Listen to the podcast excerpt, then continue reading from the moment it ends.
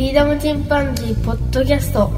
この番組はアマチュアバンドのフリーダムチンパンジーの楽曲を中心にその他思いついたことをお話しする番組ですさあ始まりました。フリーダムチンパンジーの佐藤です。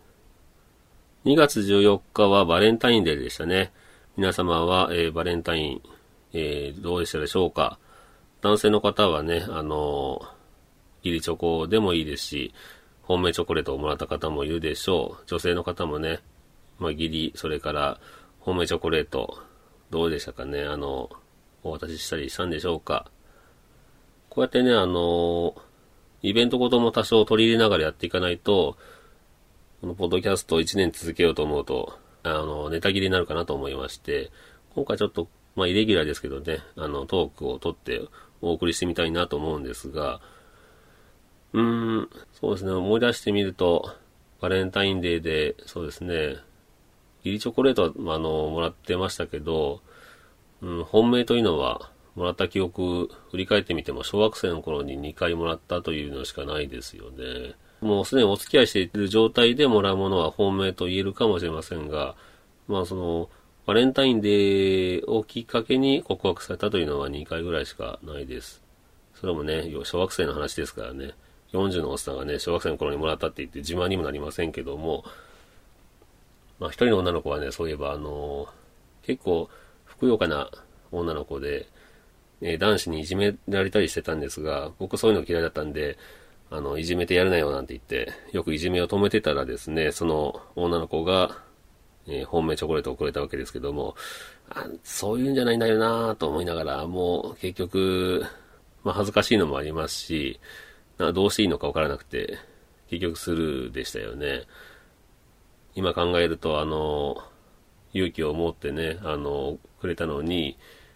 いい対応できなかったなと思いますけども、まあそういうね、なかなか小学生の時や優しさもね、出てこないですよね。うん、戸惑うというのが正直なところでしょうか。今年はね、私の場合はまあ妻がいますんで、妻にチョコレートをもらったぐらいでしたね。で、うちのちびすけが学校から帰ってきて、まああんまり浮かない顔してるんで、どうして元気ないねチョコレートもらえなかったのって言ったら、もらえなかったというか、もらいようがなかったというんで、もらいようがないでどういうことと聞くとですね、まあ朝学校に行くと、ちらほらチョコレート持ってる女子とかがそわそわしてるわけですけども、そしてあのホームルームが始まった時にですね、一人の男子が、先生、チョコレートを持ってきてる女子がいますと、まあ、あの、まあ、チクったと言っちゃあれですが、えー言いまして、で、先生が、チョコレート持ってきてる女子は全員あの机の上に出しなさいと言いまして、まあね、小学生も中学年ですから、まあ素直に出しますよね。で、先生がまあ帰るまで預かるというので、えーまあ没収と言いますか、一時預かりになったので、まあもらえなかったと。で、まあ、じゃあ、まあ、逆にあの、その中に、お前が欲しかったチョコレートがあったかもねって言ったら、そうだねなんて言ってましたけどね。多分ね、好きな女の子が机の上にチョコレートを出したんだと思うんです。まあその行き先が非常に気になったんじゃないかなと思ったんですけどもね。で、結局、あの、うちの子はバスケやってるんで、バスケットに行ったら、まあ女子バスケット部もありますから、なんだかんだあの、ギリチョコレートは一杯もらったみたいで、で、夜になってですね、僕の可愛い姪っ子が、あの、わざわざチョコレートを持ってきてくれまして、で、僕もギリチョコがもらいました。それでまあ、2個というとこですかね。で、うちのちびすけも当然もらって、で、お父さん何個もらった？僕は8個だよって、まあ自慢するんで、お前は8個かもしれないけど、お父さんは2個でも、そのうち1つはお母さんからの本命だから、お父さんの勝ちだな、と言ったらですね、そうだね、なんて言って笑ってましたけども、えー、まあね、さすがにもうこの年になって、あの、本命を実際もらうことはないですし、もらってもそれはそれで問題ですけども、前の職場ではね、女性がいっぱいいましたから、たくさん義理チョコもらってました。で、もらっても、まあ、結局今度お返し問題っていうのが出てきますよね。で、もう3月の14日が近づいてくると、まあ、佐藤さんは、ケーキだよね、なんて言って、聞こえるように言われて、まあ、結局、何倍でしょうね。まあ、かなり散財したなという記憶があります。今の職場は、あの、全く女性が一人もいないという、まあ、完全ガテン系職場ですので、えーまあ、その辺心配はないんですけども、まあ、心配ないはないで結構寂しいものではありますけどもね。まあ、今年はその義理チョコ1個もらった、まあ、めいっ子にお返しするだけですから、逆にね、1個でしたら、まあ、楽しみに、そのお返しを考えてみようかなとは思っています。で、ちょっとまだ尺がありますんで、えー、まあ、本命チョコというと、まあ、チョコレートだけではなくて、チョコレートプラスラブレターが、あの、ついてくるものが、まあ、いわゆる本命チョコだと思うんですけども、ラブレターというと僕の好きな映画、ラブレターにつながってくるわけですが、これあの、冬の時期にね、なると見たくなる映画です。あの、おすすめしたい映画ですので、ちょっとここでちょっとお話ししてみようかと思うんですけども、えー、岩井俊二監督の映画ですね。1995年公開。撮影は1994年ですね。で1993年に、僕は高校生の時ですけど、打ち上げ花火、下から見るか横から見るかという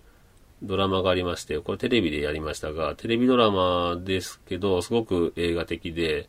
実際ね、それであの映画の新人監督賞みたいなのが取られてましたけども、すごくいいいいドラマでしたね。で、それが、なんか今年かな、来年か、アニメ化するらしいですけど、この辺りね、あの、君の名はがすごく売れたんで、どこも、これからアニメ化ブームが来るんじゃないでしょうか。えー、ちょっと脱線しましたが、そのドラマがすごく印象的で、で、音楽もいいし、映像もすごい綺麗だったんで、で、まあ学生の時に、えー、ラブレターが公開されましたので、見に行こうと思ったわけですが、で、ちょうどね、あの、女の子と一緒に見に行ったというのもあってですね、当時の、えー、甘酸っぱい記憶になってます。そういったあの、見る時のシチュエーションというのもありますよね。この映画、僕はもうあんまりネタバレしたくないんでざっと言ってしまうと、あのー、主演は、えー、中山美穂さん、それから豊川悦司さんですけども、中山美穂さんが一人二役をやっています。中山美穂さんがね、このラブレターの時の中山美穂は非常に可愛いんですよね。なんて言うんでしょうね。まあ、男の理想をかなり押し付けた感じにはなりますけども、物語の内容をざっとかいつまんで言うと、最初のシーンは中山美穂がいきなり墓参りをしているわけですけども、それは亡くなった婚約者の彼の、えー、墓参りをしてるわけですね。で、その後、その彼の実家に行くと、まあそこのお母さんが、卒業アルバム見てみるなんて言って出してくれたわけですが、で、そこにあの、昔住んでいた彼の住所が載っていたわけですね。で、彼のお母さんは、もうそこは引っ越して、まあ当然ここに今引っ越してきたんだけど、今はもうその北海道の家には道路になってしまって、家はないのよなんて言って、まあそれを聞いた、えー、主人公が、そのお母さんがいない隙にですね、その住所をさっと控えて、その住所に、えー、手紙を送るわけですね。当然届かないところに送ったわけですけども、その届かないはずの住所に送った手紙が返ってくるというところで物語が動き始めるわけですが、最初に送ったその亡くなった彼に当てて送った手紙、天国に向けて送った手紙というのが、まあ、ラブレター、一つ目のまあラブレターで、で、またラストの方に近づいてくるんですけども、あの、とある本に書かれていた、ある一つの、なんて言うんでしょう、映画ですね。もう一つのラブレターという形になるんですけども、なんでその、届かなかったはずの手紙が届いたのかというのが、まあまあ、一つのミステリー的な要素になるわけですが、謎を解こうというので、主人公の女性に思いを馳せている亡くなった彼の友人、それがあの、豊川悦司ですけども、が、えーと、調べ始めまして、そして北海道に実際行ってみようという話になるわけですが、この映画はですね、あの、もう、ここぐらいであの、ストーリーを言うのはやめようかと思いますけども、この映画はすごくあの、神戸と北海道という設定ですけども、その北海道のね、小樽の景色がすごく綺麗なんですよね。雪のシーンが非常に多くて、で、映画全体がすごく凛とした世界観がね、すごくいいですね。で、音楽がまたすごくその世界観を後押ししてます。レミディオスという方が作られてますが、これあの、レイミさんという方、シンガーソングライターで、えー、いろんなね、ドラマとか映画の音楽も作られてるみたいですけども、その方のレメディオスという名義で作った、えー、サントラになりますよね。ラブレターのサントラの音楽、まあ、BGM が非常非常にいいんで、映像美と音楽と合わさって非常に静筆な雪のイメージの映画になってます。ぜひね、あの、この時期見ることをお勧めします。ぜひ見てみてください。今回こんなものでしょうか。まあ、イレギュラーでね、撮ってみました。ちょっとね、あんまし盛り上がらないトークになったかもしれませんけども、まあ、おまけという感じで聞いてみてください。えー、今回はこんなところでしょうか。それではまた。さよなら。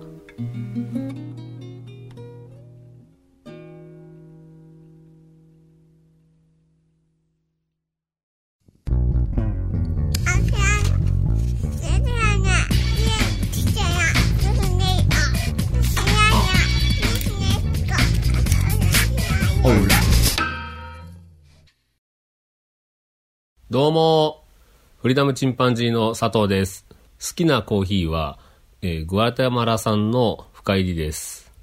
大々だけな時間さんをね、聞いてない方はびっくりしたかもしれませんが、フリーダムチンパンジーのポッドキャスト始まりました。ちょっとね、あの、3日連続で配信という形で、えー、お送りしたいと思ったのは、まあ、どうしてもちょっと話したいなと思うのが、熱があるうちに話したいなと思うことがありまして、えー、配信してます。えっとですね、ずっとあの、聞いてたですね、ポッドキャスト、大阪の一般人によるポッドキャストですけども、大々ダゲな時間さんが1年間の配信をされて、最終回という形になりました。えー、昨日ね、聞いてびっくりしたんですけども、本当にね、僕はあの、弟に勧められてと言いますかね、弟のポッドキャストを聞いて、それから、他にも、まあ、ちょっと歴史に興味があったんで、いろいろザッピングしていると、主に歴史のことを話すポッドキャスト、おもれきですね。それから、えー、その大々だけな時間さんに出会ったわけですけども、その大々だけな時間さんを聞こうと思ったきっかけはですね、まあ、関西弁が聞きたいなと思って、それで大阪と入れて検索したら出てきたわけですが、ちょうどね、第3回が配信されたところで、本当に始まったばかりのところに、ちょうど出くわしたという感じでしたね。それで、まあ、ずっと聞いてたんですけども、まあ、ずっと続くと思って聞いてましたので、で、最近になってね、まあ、やっぱりその、大きいのこの3つのポッドキャストですよね。がきっかけで、ちょっと自分もやってみようかなと思って、まあ、ポッドキャストを始めたわけですが、本当にこのね、えー、大々だけな時間さん、月から金曜日まで5日間ですね、毎日15分配信ということで、今ね、実際自分がやってみるとね、ものすごく大変です。僕今、僕はもうあの、1週間に1回、まあ15分から20分ぐらいかなと思って始めているわけで、まあ配信ペースとしてはかなりゆっくりですし、配信時間も短いですよね。1週間に一度という意味では。で、まあもし、まあ、忙しかったら音楽かけてしまえばいいやっていう、まあお気楽な感じで始めたので、うん、本当にね、驚異的です。ま、え5日間、週5日間というのは。編集もね、やっぱり時間かかりますよね。えー、できるだけ編集せずに出そうと思っても、こう体調によってすごく変わってくるんですね。特に一人でやってると、あのこのあのですけども、あのとかですね、えーとか、うーとかですね、まあ、どうしても、まあっていうのは僕はあの自分の口癖だというのが、このポッドキャストを始めてから自分で気づいたんですが、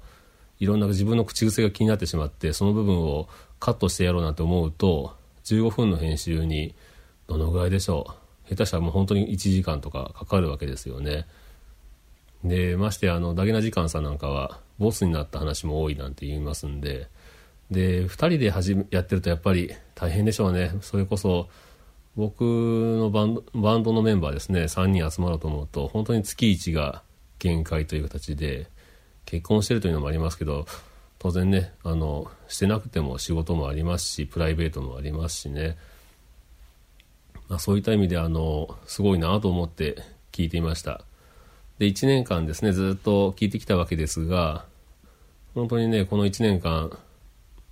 月曜日から金曜日まで本当にね一服の清涼剤といいますか笑いあり涙ありのですね番組で本当にね聞いてない方はもう本当にぜひどうしても全部ね、これから過去回という形になりますけど、聞いてみてください。本当にね、あの、面白いポッドキャストです。えー、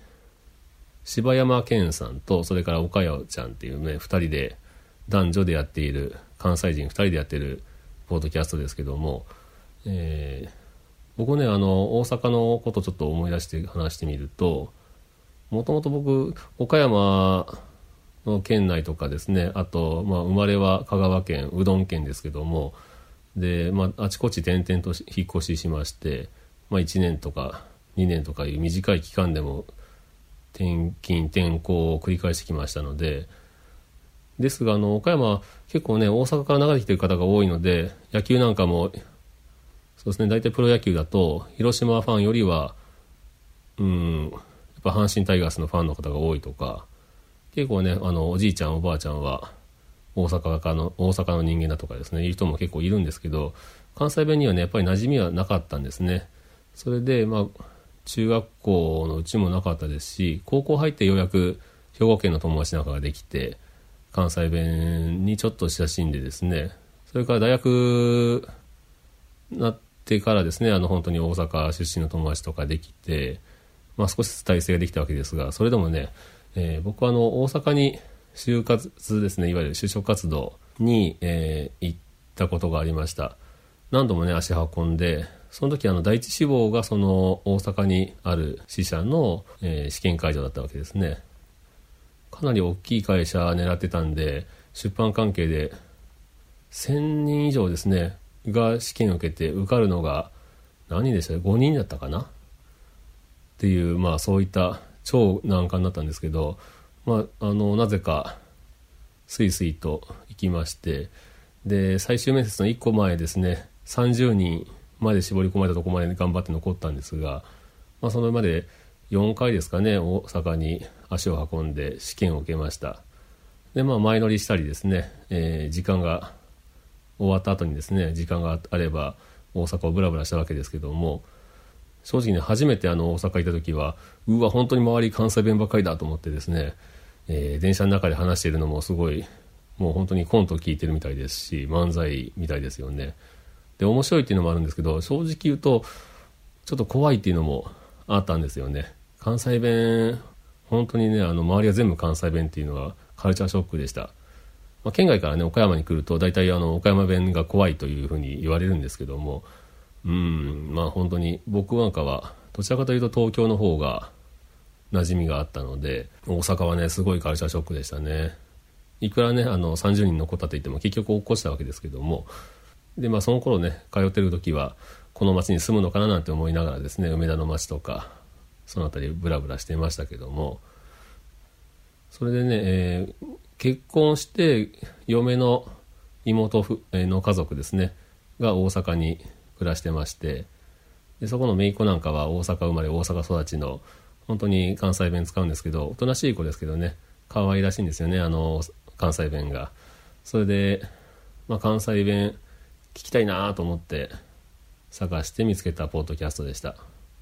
それで、あのこの1年もねずっと関西弁のポッドキャストを聞いてるともう本当にねもうついつい口からあの関西弁が移ってしまうんじゃないかというエセ関西人になりかねないぐらいねハマってましたよね。うん。終わりがあると思ってればねあのもっと早くお便りとかすればよかったななんて思うんですけど、ね、どんなまあ美しい時間にも必ずね終わりはいつか来るわけですが実際今自分がポッドキャストやっていて思うのはやっぱりうんプライベートでね忙しい時もありますしそれに体調というのもありますしね。ましてやそれが2人でやっているなんてなるとまあどちらかのね事情があればもうなかなか続けられないとかいうこともありますし本当に理解できます。できますしねすごいなというこの1年間続けられたことで聞いてきたそのリスナーいっぱいいらっしゃるでしょうけどみんなね、えー、人生のね1ページになったと思いますね。うん。映画なんかもね僕自分も結構映画好きだと思ってましたけど本当に果敢にねあのマニアックな映画も2人とも見に行ってますしすごいなってまあ話を聞いてるてもですね年の差がすごいあるはずなんですけど年の差を感じないという、まあ、自分が子供っぽいのかもしれませんしなんですけどねやっぱりよく考えてる子たちだなと思ってうん聞いてましたね。うちはね結構あの上の子が年がだいぶ離れてるんでちびすけと。本当に上の子に近いような、年齢の2人だと思うんですけどもだからなんとなくねちょっとまあ我が子だなと言ったら本当に失礼ですけどねあのそれに近いような気持ちで聞いてる時もありましたし友達のように聞いてる時もありましたし本当にね1年間楽しませてもらいました。完全にねこれあの2人に向けて話してるような感じですけどうんまあもしね聞いてくれてたらいいなと思うんですけどもね。こうやってねあのポッドキャスト好きなポッドキャストあっても終わっていくものも当然ありますし不定期になったりとかですねいろいろありますが自分のポッドキャストをねどれだけの人が楽しみに聞いてくださってるのかちょっと分かりませんけどもそうですねやっぱり1年っていうのは一つの区切りなんでしょうね。ドラマなんかはやっぱり全何話とか決まって始まってみますからもう終わりに向けての気持ちの高まりなんていうのも当然ありますし、うん、気持ちの準備なんていうのもありますけどね。最近はなんかよく「あまちゃんロス」から始まって「なんとかロス」っていうのをよく言葉で使われてますけども本当に今僕はだげな時間ロスの状態になっております。急にねあのドラマと違って急にさよなら来たのでまあねあの当然ね2人とも元気にこれからも過ごしていかれると思うので僕はあのたまに大阪に出張に行ったりもします。本当にたまにですけどね、えー、堂島によく行くんですけど堂島新大阪駅降りてですね堂島の辺りで仕事をするんですけどもで時間が余って大体あの夜暇だったら映画館に映画を見に行ったりですね。あと中之島に行ってみたりですね、えー、アベノハルカスの方まで行ってみたりとか。それから通天閣の下でですね一人で串カツ食べてみたりとかしてるんですけども。新世界も近いですからね。新世界で飲んでみたりとか。大体ねあの大阪で、まあ、姪っ子の家族がね接待といいますか歓待してくれたりもするんですけどまあそういったあの時間が合わない時は一人でブラブラしてました。なんで、まあ、その時なんかもねあここでこの辺り歩いてたりするんだろうななんて思って、えー、番組聞いてましたけどもね。これからね僕もあの今回は3日間連続で配信してますけども、まあ、まあこれ本当にレギュラーで基本的には週に1回というのをまあボソボソと続けていこうかなと思ってますが一応そうですねやっぱり1年続けてみようという目標がありますので1年は続けます。あの、まあ、何があっても何とか頑張ってやっていこうと思ってますが、まあ、区切りとしてはやっぱり1年というのは一つ区切りにしとこうかなと思いますね。で、もしその時にまあシーズン2という感じでもう1年やってみようかと思ったら続けるかもしれませんし、まあそういう形であの私の場合ちょっともう予告してしまおうかなと思っております。まあ、途中でねとんでもない何か起きれば突然終わるということの可能性もゼロではないんですけども、まあ、まあ、そういう、まあ、ポジティブに考えてやっていこうかなと思ってます。まあ、急なね、この配信なんで、こういうところでしょうか。本当にね、あの、まあ、聞いてる体で話しますけど、えー、ダゲな時間のね、えー、柴山健君と、それから岡代ちゃん、本当に、えー、1年間お疲れ様でした。本当にね、楽しい時間をありがとうございました。うん、本当にね、ロス状態ですけどね、えー、これから月曜日から金曜日までのあの楽しみをどうすればいいんだと思ってしまいますけどもしばらくはねちょっと過去回を聞いたりしちゃうでしょうね、えー、またねあのお声をね聞かせてもらえる機会があればいいなと思っております。では今回はこのところで、えー、さよなら。